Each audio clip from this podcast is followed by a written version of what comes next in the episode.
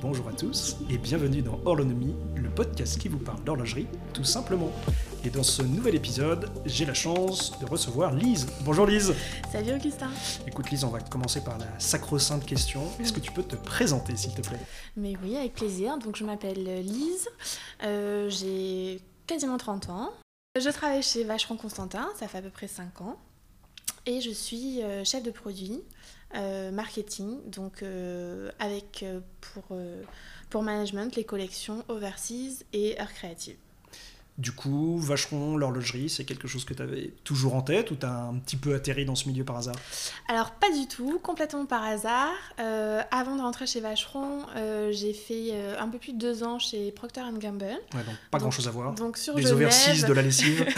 grande consommation, produits de beauté, voilà, les, les crèmes, visage, donc effectivement rien à voir. mais envie de, de, faire autre chose que euh, des produits de grande consommation.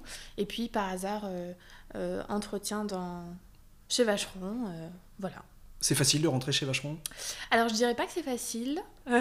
c'est un milieu assez concurrentiel, mais écoute, ça c'est fait. je pense qu'il faut savoir saisir les opportunités, accepter de, certains postes, voilà, pour pouvoir rentrer dans un autre milieu. Et du coup, alors tu disais chef de projet marketing, concrètement, euh, c'est quoi ton rôle au sein de la maison? Qu'est-ce que tu fais? Comment ça fonctionne? Alors chef de produit. Marketing, produit, pardon. parce que effectivement, il y a les chefs de projet, donc ça c'est un autre département. Alors chef de produit marketing chez Vacheron, euh, c'est vraiment, si tu veux, le marketing produit, c'est le département euh, qui est au cœur de la stratégie de maison, où en fait on va gérer un portefeuille de produits euh, qui va nous permettre d'atteindre les objectifs de chiffre d'affaires fixés par euh, le groupe Richemont, vu que Vachon Constantin appartient au groupe Richemont, euh, par le groupe, mais aussi par évidemment la maison. Donc voilà, il faut qu'on ait un portefeuille de nouveautés particuliers qui nous permet d'atteindre les objectifs et même pas que les nouveautés, quoi, tout le portefeuille, il faut qu'on estime suffisamment bien les ventes pour savoir si on va atteindre ou non les objectifs. Et donc toi, tu disais, tu es responsable notamment de la collection euh, Overseas. Concrètement, comment ça fonctionne? Qui est un peu, on va dire, à l'initiative de la collection, ensuite de son développement, ensuite de sa mise sur le marché potentiel, etc. Comment, comment ça fonctionne un peu ce process, on va dire, d'idéation? On a tous un peu en tête, justement, on, en parlait un petit peu en off avant, bah, ces grands designers stars qui du coup ont eu un peu une idée de génie dans leur baignoire ou en faisant leur footing en se disant tiens ah je vais créer une Nautilus. Comment ça fonctionne pour l'Overseas? Euh, alors effectivement donc Overseas l'Overseas qu'on connaît aujourd'hui l'Overseas 3 a été euh, est sorti euh, en 2016 donc voilà, c'est une collection qui a déjà quelques années, mais qui a connu vraiment un boost et un boom ces dernières années. donc si tu veux, les nouveautés, c'est euh, un espèce de, de, compromis entre les designers qui peuvent avoir euh, des idées de, de, nouveaux, de nouvelles pièces, euh, que ça soit une animation qu'on appelle, donc c'est juste, si tu veux, un changement de couleur de cadran, donc ça on appelle ça une animation, ou vraiment une nouveauté complète, donc ben, par exemple la nouveauté de Watches Wonders cette année, c'est une nouvelle complication dans la collection, donc une date rétrograde avec phase de lune sur Overseas. Donc là, c'est par exemple une demande qui peut nous venir euh, du top management, euh, euh, d'avoir cette idée-là, ou du designer, ou en fait, si tu veux, quiconque a une idée qui ensuite qui passe par tous les process de validation de Vacheron, voilà, c'est une pièce qui peut voir le jour et ça a été le cas pour, pour cette nouveauté-là. Il y a combien, on va dire, de potentiellement de processus, voilà, de création ou d'idées qui passent ou qui te passent euh, par les mains pour te dire en fait tiens ça on va privilégier, ça il y a un marché, il n'y a pas de marché. Comment est pris la décision? Est-ce que c'est vraiment du top down comme tu disais mm. Tiens c'est le top management qui va avoir un peu une lubie et se dire je veux une overseas 43 mm en or jaune avec un calendrier complet.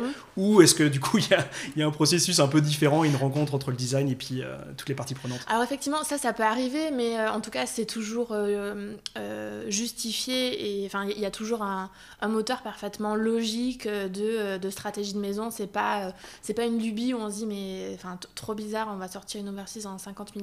bon, ben, on l'a fait quand même. Merci de ne pas l'avoir fait d'ailleurs. c'est vraiment pas ça. Donc, même si c'est une idée qui nous vient du top management c'est toujours des idées euh, évidemment bien réfléchies et qui vont apporter quelque chose euh, à la stratégie de maison. Mais euh, si tu veux, pour te, pour te essayer de t'expliquer le, le process un peu lambda, on a chez Vacheron un département qui s'appelle l'innovation qui va être, si tu veux, un département prospectif dans la recherche de nouveaux matériaux, de, de, nouvelles technologies qui pourraient être applicables à nos montres.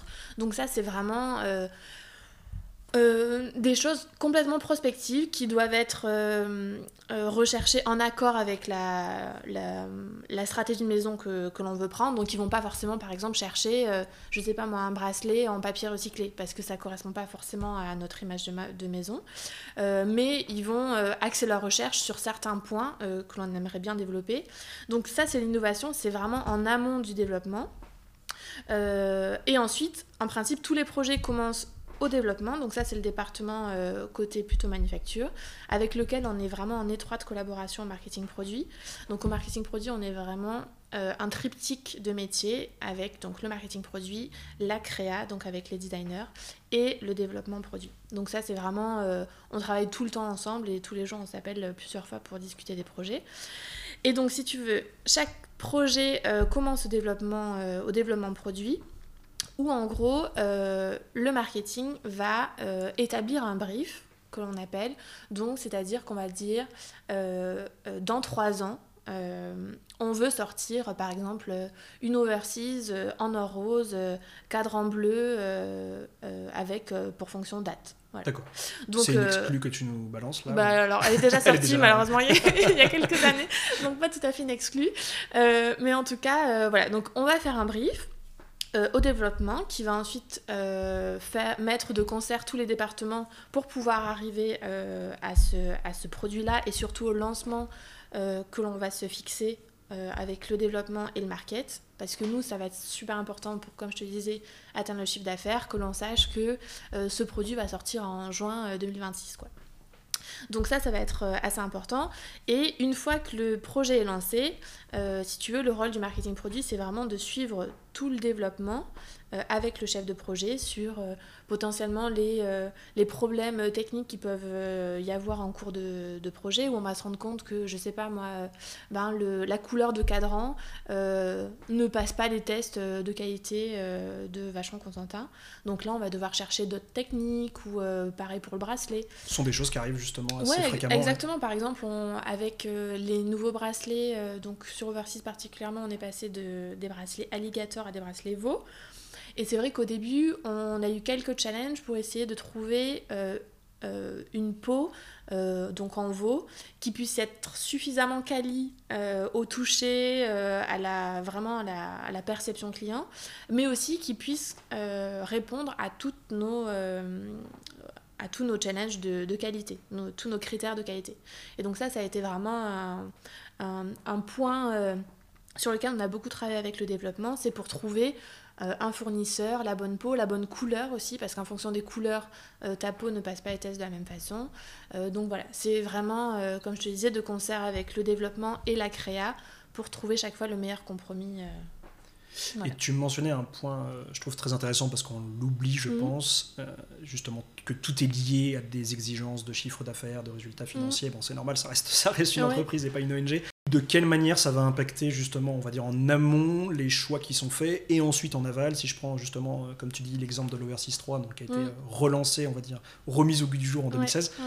Est-ce que derrière il y avait un objectif, je sais pas, d'en vendre 5000 par an, qui a été largement dépassé, et du coup on revoit la stratégie, versus d'autres pièces où il y avait un objectif d'en vendre 2000, et puis en fait on, on s'est rendu compte qu'on avait vu qu'on en a vendu 100. Est-ce que c'est ça qui va aussi driver peut-être euh, l'investissement sur une collection et ou euh, justement l'arrêt d'une collection parce qu'on se tient le marché ne répond pas du tout euh, favorablement à ce qu'on a lancé. Alors euh, c'est sûr que sur les nouveautés on essaie d'avoir un forecast donc une prévision de, vente la plus juste possible en fonction des tendances qu'on peut observer aussi des retours des marchés qui vont nous aiguiller sur l'appétence de leur marché et des clients qu'ils voient eux tous les jours nous on est qu'à Genève donc on, on, est vraiment aussi en étroite collaboration avec les marchés pour avoir leur feedback euh, quant à l'appétence des clients pour nos, pour nos produits, de façon à estimer le plus justement possible les ventes que l'on peut espérer euh, pour les prochaines années. Après, c'est vraiment euh, chaque fois des, évidemment, c'est des, des, suppositions. des fois, on les dépasse, des fois non. En tout cas, au niveau des nouveautés, c'est jamais les raisons financières, enfin les, des objectifs financiers qui nous font prendre des, des, choix esthétiques sur, sur les nouveautés. C'est chaque fois l'esthétique et la technicité qui priment sur les choix que l'on fait. Ouais, ce qui veut dire qu'il y a quand même encore, on va dire, un monde dans lequel vous pouvez vraiment créer, innover, et c'est pas tiens, tout le monde a fait un cadran bleu, on va faire un cadran bleu, oui, tout exactement. le monde fait un cadran vert, on fait un cadran vert. et encore une fois, en plus, un, cadran, euh, tu peux euh, avoir, euh, enfin, j'ai n'importe quoi, un cadran en plastique, évidemment, il y, aurait plein de manières de, de descendre les coûts de, de, de nos produits, ne serait-ce que sur l'oversize, évidemment, il y a, y a plein de terminaisons sur la boîte, au niveau du bracelet, qui coûtent extrêmement cher. Évidemment, on pourrait faire un bracelet lambda qui nous coûterait moins cher et qui nous permettrait d'avoir une meilleure profitabilité.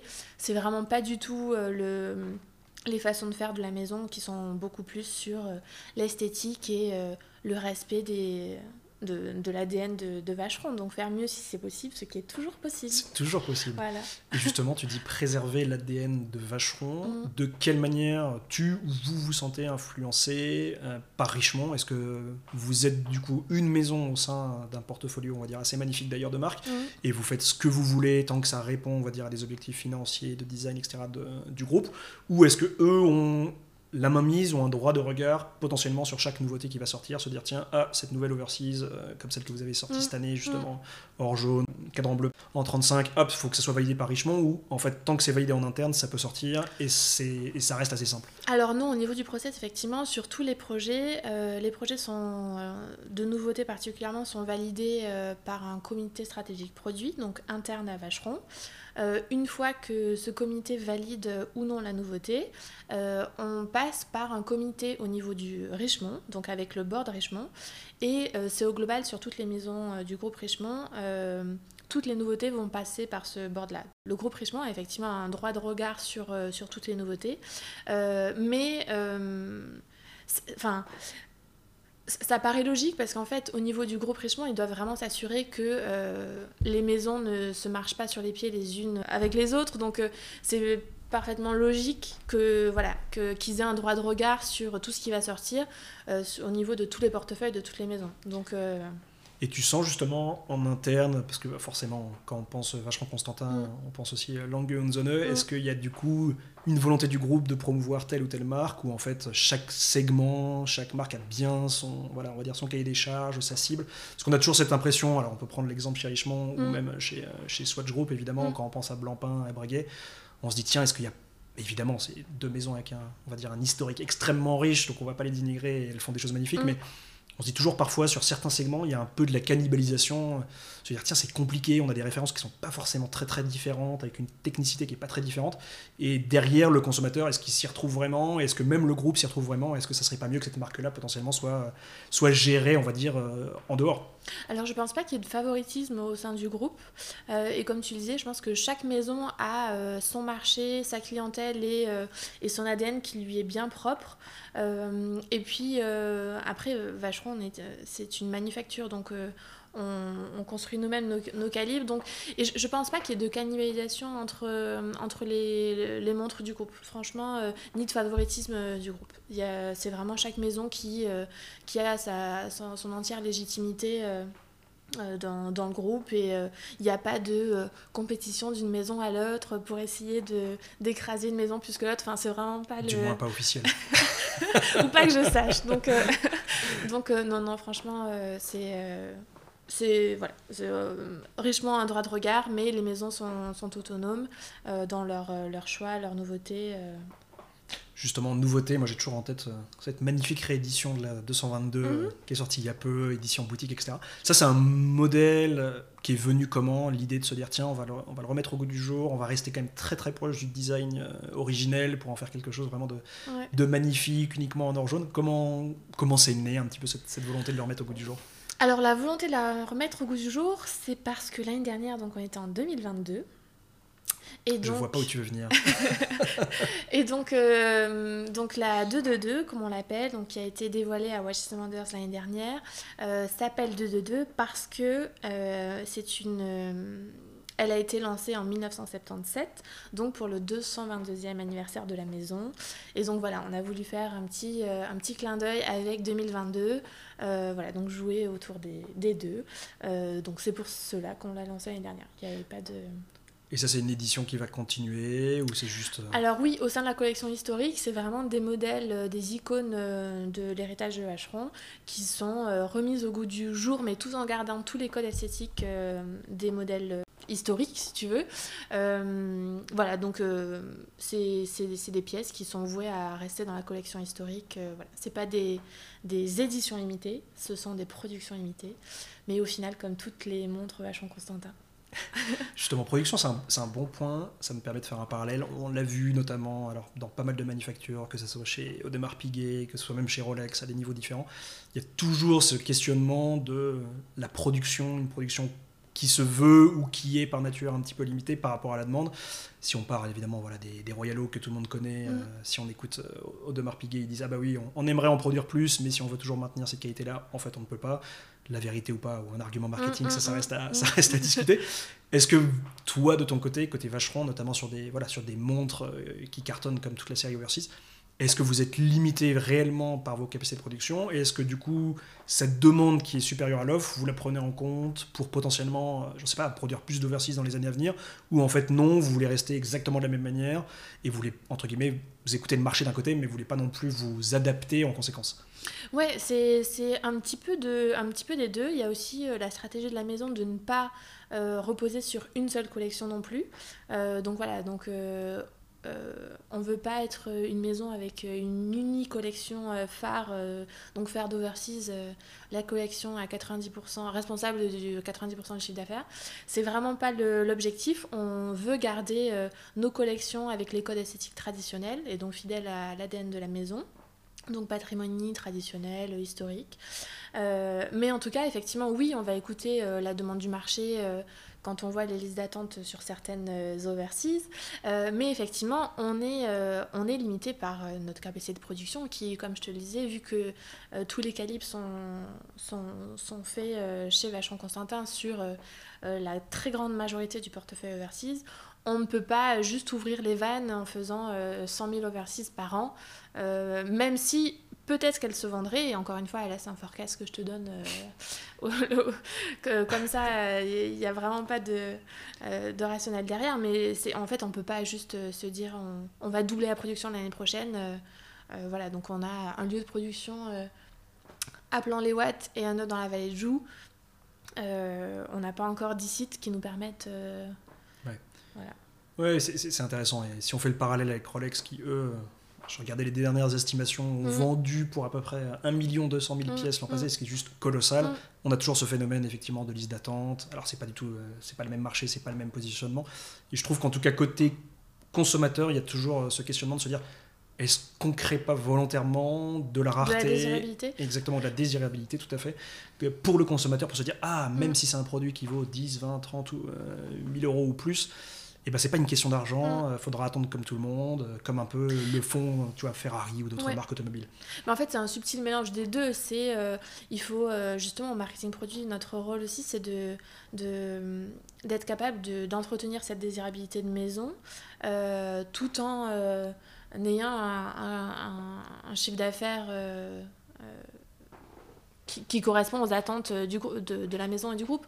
Donc donc effectivement, je ne suis pas sûre que produire euh, un million d'overseas euh, dans l'année euh, aiderait à la désirabilité. Et puis Rolex, c'est vraiment un, sujet voilà, à part. Vraiment, les, standards du Poinçon de Genève, particulièrement sur la plupart de nos calibres, font que on, peut, on peut matériellement pas augmenter la production de x10 en une année. Enfin, c'est pas possible tous les, enfin, voilà, tous les calibres passent par la, la manuf, sont faits euh, dans la manuf. Le, poinçon de Genève, c'est ultra contraignant, quoi, qui font que euh, je, ne suis pas sûre qu'on puisse faire à la, Rolex. Euh, un million de montres par an. Et tant mieux, probablement. et puis voilà, Vacheron, c'est aussi une maison de connaisseurs, donc c'est aussi ça l'objectif, c'est on veut, on veut entretenir aussi cette, image de, de maison-là en, en, ayant toujours une production confidentielle comme beaucoup de nos concurrents, euh, Audemars, Patek par exemple.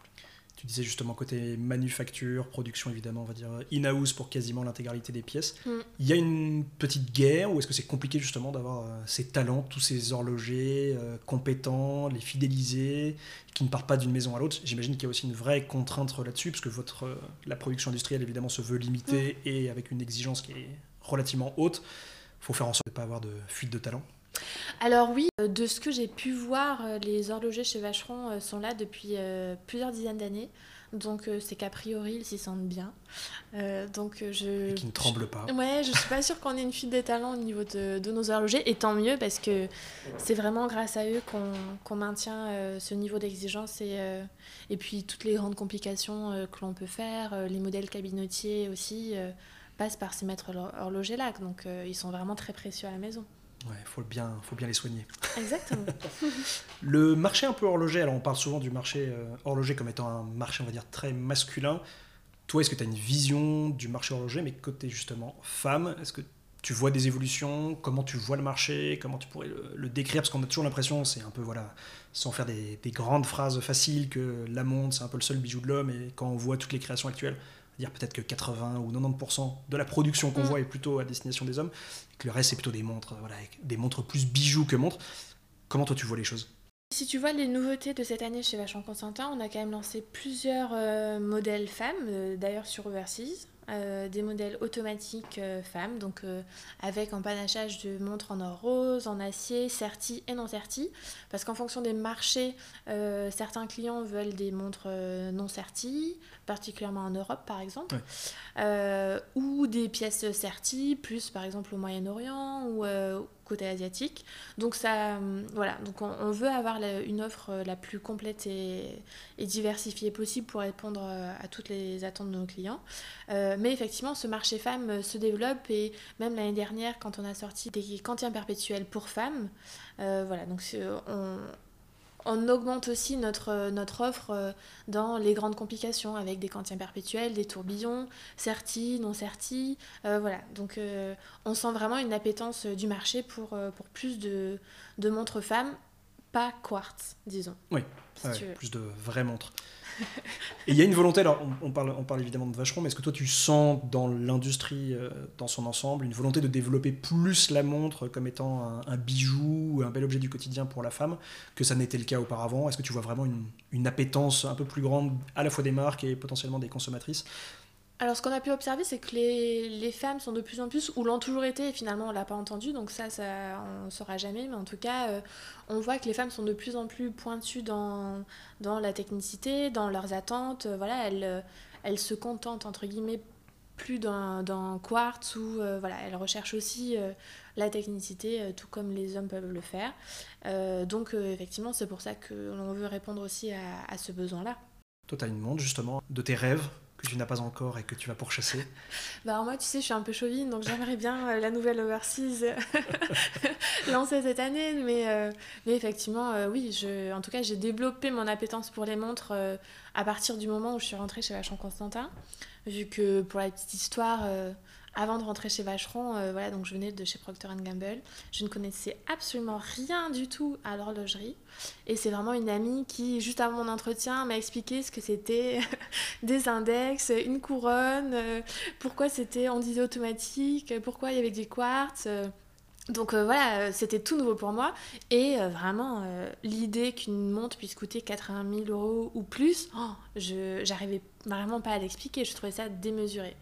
Et en fait, effectivement, une fois que tu as visité une manufacture, euh, que tu as appris euh, tout le savoir-faire derrière une montre, tu arrives à, en tout cas à, justifier euh, un prix qui peut paraître exorbitant, mais au final, rapporté à, tout ce qui est fait derrière, le, derrière le boîtier, c'est parfaitement justifié. quoi.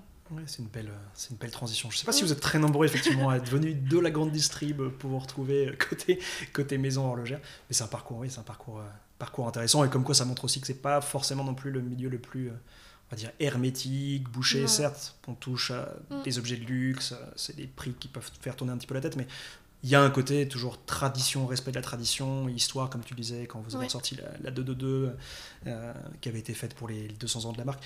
Il y a ce côté-là, en fait, on existe depuis longtemps, on veut perdurer et on essaye d'éviter justement les faux pas pour l'avenir. Je pense que c'est très important et c'est ça qui fait aussi le, succès des, différentes marques. Tu saurais nous dire combien de vacherons se vendent à peu près si on prend une année comme 2022 on se situe effectivement aux alentours de, de 30 000 pièces, euh, plus ou moins. Euh, voilà ce qui fait, si on regarde effectivement les différentes estimations, que vous êtes la troisième manufacture, euh, ou la troisième marque, on va dire, au sein de Richemont, parce qu'il y a Cartier qui est en premier avec euh, un peu plus de 600 000 pièces vendues, donc ce qui est évidemment colossal, suivi par IWC avec 150 000, et ensuite vient euh, Vacheron, et puis le reste du portfolio avec 32 000. Alors c'est à la fois en unité, évidemment, en valeur, mm, c'est plutôt mm, d'ailleurs mm. la valeur qui, qui, drive ça que les unités, parce qu'après des, des, marques comme Tissot ou autres vont en faire évidemment plus que, plus que 30 000. Et justement, c'est pas compliqué quand on a développé, comme vous l'avez fait chez Vacheron, une pièce aussi iconique, aussi demandée, aussi visible que donc la réédition de l'Overseas, d'avoir une place pour, euh, on va dire, comme tu disais, euh, les patrimonies, etc., et de leur faire leur juste place au, sein du catalogue. On a toujours l'impression que quand il y a une pièce phare comme ça, comme peut-être, euh, tu vois, la portugaise chez WC ou autre, que du coup tout tourne ou presque, en tout cas d'un point de vue extérieur, autour de ça, et que si on cherche d'autres modèles, ils sont forcément moins mis en avant parce que derrière, il y a moins peut-être de demande et d'appétence, et que c'est un peu un cercle vicieux du bah, l'Overseas vient prendre de plus en plus de place et le reste de la collection, mm. qui a vraiment d'ailleurs énormément de choses à proposer, bah, va se retrouver un petit peu, un petit peu mise en retrait par défaut. Bah, c'est effectivement un challenge euh, de faire, euh, comme je disais, de ne pas avoir euh, une unique collection chez Vachon Constantin.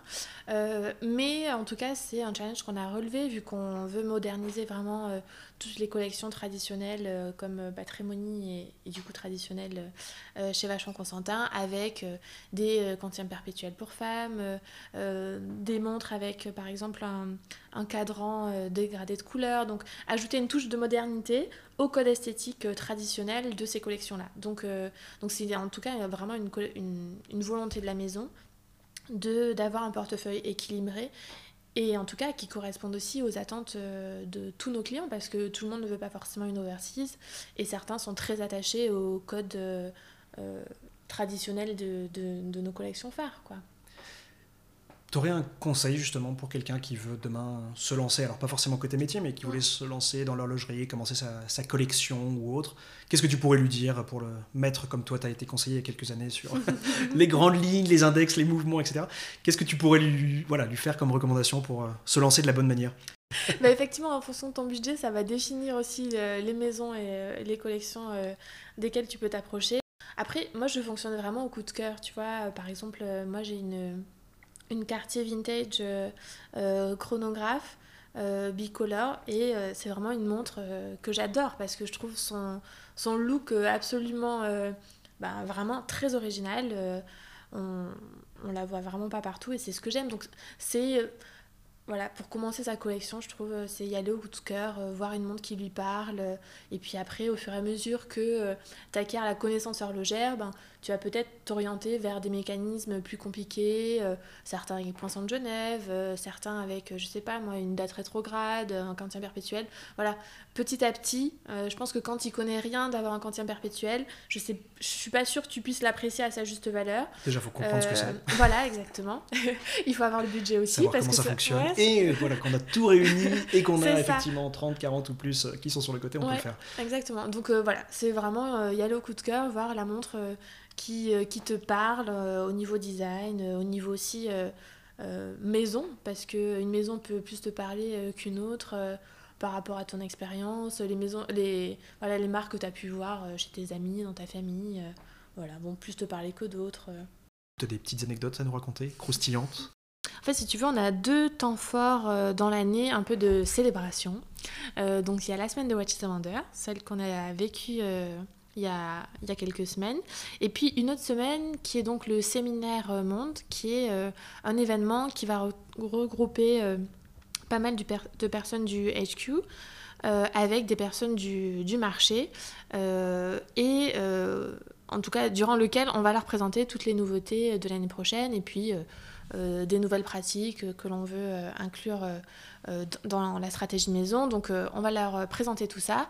Et à celui de l'année dernière, par exemple, on a rencontré Corey Richards, qui est donc l'égérie de la collection Overseas, qui est un photographe aventurier, donc il a déjà gravi, deux, en tout cas tenté euh, l'Everest deux fois, euh, dont une avec, euh, avec une Overseas d'ailleurs, un prototype. L'Overseas Everest Exactement. Pas mal, pas mal. en tout cas, le prototype. une pièce juste faite pour lui. Voilà, donc c'était super intéressant de le rencontrer. Il, a, il nous avait fait un speech très inspirant sur voilà, le, le, son histoire personnelle à lui, donc son enfance compliquée et comment euh, sa vie de tous les jours, euh, son expérience euh, sur l'Everest. voilà, donc un speech très inspirant de self-empowerment et donc donc c'était vraiment top et on a pu passer une petite soirée avec lui, c'était sympa. Ça a donné quoi du coup l'Everest Sur l'Everest? Bah alors il a rencontré plusieurs challenges, il me semble même qu'il est qu'il a été euh, coincé dans une avalanche. Euh, enfin, vraiment, c'était, ça avait l'air quand même euh, bien, bien dur. mais en tout cas, l'Overseas avait tenu, avait tenu le coup. Et d'ailleurs, il avait pris une photo en haut de l'Everest de la vue qu'il voyait, donc des montagnes. Et c'est une photo qui nous a permis de graver la masse des, de nos Overseas en édition limitée voilà, lorsqu'elles ont été lancées. Donc, euh, donc c'était un petit clin d'œil que l'on avait voulu inclure euh, dans notre édition limitée. Tu recommandes euh, de gravir l'Everest du coup absolument avec une overseas Ben vous pouvez essayer. Ça avait l'air quand même pas mal dur donc à voir. Tu disais du coup évidemment Vacheron, ça fait partie de Richemont, mais est-ce que tu as des liens ou est-ce que vous avez des liens avec d'autres marques Je sais pas, avec Patek, avec euh, Audemars? Est-ce que c'est des choses que vous essayez de développer, ne serait-ce que pour avoir une meilleure connaissance du marché et de leurs produits? Alors, des liens à proprement parler, non, mais en tout cas, euh, voilà, c'est aussi l'une de, nos missions en marketing produit, c'est euh, d'être alerte sur ce que peuvent faire nos principaux concurrents, donc Audemars et, et Patek. Et effectivement, essayer de comprendre euh, leur portefeuille, euh, voilà, euh, être toujours à l'affût de leurs nouveautés, c'est ultra intéressant pour nous. Et d'ailleurs, on a visité il y a quelques semaines le nouveau musée à la Vallée de Joux d'Audemars Piguet pour ben, déjà découvrir ce bâtiment qui est vraiment très très beau et puis mieux comprendre voilà, leur histoire, toute leur leur mouvement, leurs pièces, euh, voir aussi un, morceau de leur manufacture, vu que évidemment toutes les manufactures sont assez euh, fermées, évidemment, pour garder leur savoir-faire. Mais euh, je pense que dans, dans, ce milieu-là, il faut être quand même humble sur, sur le savoir-faire de chacun. Et voilà, l'idée, c'est vraiment pas de se tirer dans les pattes, mais apprendre les uns des autres. donc voilà, c'est une ouverture qui, qui doit être la même de, de leur côté, sûrement. Donc voilà, c'est c'est un bon point, et justement, ça, fait un peu le lien avec le, dernier sujet du jour. On a vu du coup les salons bah, se concentrer, on avait tous en tête euh, Basel World avant, le SIHH mm. d'un côté, d'autres salons un peu plus indépendants, et puis maintenant, euh, effectivement, la deuxième édition de Watch and Wonders. Mm. Qu'est-ce que ça a donné justement cette année? Si tu pouvais nous faire un petit euh, retour d'expérience, comme tu as passé quelques journées là-bas Alors, j'ai effectivement passé quelques jours là-bas, dans la salle de presse, donc pour présenter nos nouveautés aux journalistes. donc, en tout cas, sur nos produits, les retours ont été vachement positifs. Euh, ils ont beaucoup apprécié euh, la nouvelle patrimonie euh, en platine cadran saumon, donc avec l'affichage double rétrograde, mais aussi du coup l'arrivée d'une date rétrograde phase de lune dans la collection Overseas, donc nouvelle complication. Et puis l'arrivée des montres unisex, donc en 35 mm dans, pour Overseas. Et puis enfin la nouvelle traditionnelle tourbillon open face. Donc euh, voilà, les retours ont été euh, vraiment très très positifs.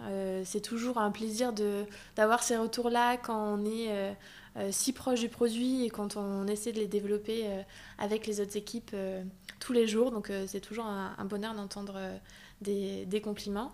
Et puis par rapport aux autres maisons, il y a eu énormément de nouveautés chez nos concurrents principaux. Si on regarde Patek, il me semble qu'ils ont sorti plus de, plus de 20 pièces. Euh, c'est une année euh, très très prolifique. Ouais, exactement. Euh, Audemars, il me semble pas qu'ils en aient. En tout cas, ils n'étaient pas à Watches and Exactement, c'est ce que j'allais dire. Voilà. C'est toujours euh, Ouais. le chaînon euh, manquant, peut-être l'an prochain, peut-être dans les années à venir, mais effectivement, il n'y a Ouais. pas encore tout le monde. Ils ont peut-être un contre-salon prévu C'est ça. bientôt. Voilà, mais en tout cas, toutes les maisons jouent le jeu pour sortir. Vous, c'est quoi vos attentes justement sur un salon comme ça? Est-ce qu'il y a des différentes attentes par rapport à ce qu'était le ici HH avant? Comment vous l'organisez? Comment vous l'envisagez? Et qu'est-ce que vous en attendez en fait comme retour? Au-delà des retours, on va dire, euh, comme, comme tu as dit avant, retour presse, etc. Qu'est-ce que C'est quoi l'objectif d'un salon réussi?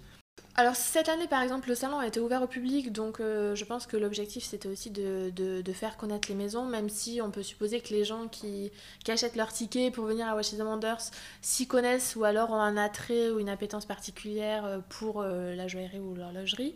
Mais voilà donc c'est de, montrer qu'on est présent dans, le secteur de l'horlogerie de luxe. Et puis voilà, de présenter les nouveautés, l'histoire de, de l'année des nouveautés aux, aux journalistes euh, pour qu'ensuite ils puissent euh, relayer le message euh, dans, dans leur support. Quoi. Vous avez aussi une partie client, j'imagine, client fidèle ou gros client Mm. qui vient sur le salon. C'est un, pour vous euh, une occasion, je ne vais pas dire unique parce que vous les connaissez bien évidemment, mais de les rencontrer dans un cadre euh, différent. Qu'est-ce que eux justement en attendent? Est-ce que c'est le côté ah, je suis privilégié, je peux être invité comme la presse? Qu'est-ce qui fait que ça fonctionne bien pour eux et pour vous? Alors en principe, les clients ne sont pas mélangés à la presse pour aussi les recevoir euh, au mieux, Euh, mais c'est effectivement souvent une opportunité pour, euh, pour accueillir des clients, leur présenter les nouveautés, leur faire visiter la manufacture si ce n'est pas déjà fait, les inviter à des dîners particuliers à la manufacture ou ailleurs. Voilà, donc avoir une expérience unique avec, avec, avec nos clients privilégiés. Et pour finir, si j'avais euh, un souhait, Mm. peut-être de rééditer une 222 mais en, en acier. Mm. tu notes? Bah écoute, euh, je note. Euh, je vais voir ce que je peux faire pour l'inclure dans la, la feuille de route. Mais C'est ça, tu pourras dire qu'il y a au moins un client potentiel Voilà, intéressé. Je sais que je ne suis pas le seul. on peut en faire au moins une. Voilà, bah ça Ouais. sera encore mieux. Et j'irai sur l'Everest avec. Je la garderai Merci au beaucoup, Augustin. Avec plaisir. À bientôt. Merci pour votre écoute. Vous avez aimé cet épisode? Eh bien ne soyez pas timide et faites-le savoir. Abonnez-vous et continuons la discussion sur l'Instagram d'Orlonomie. À bientôt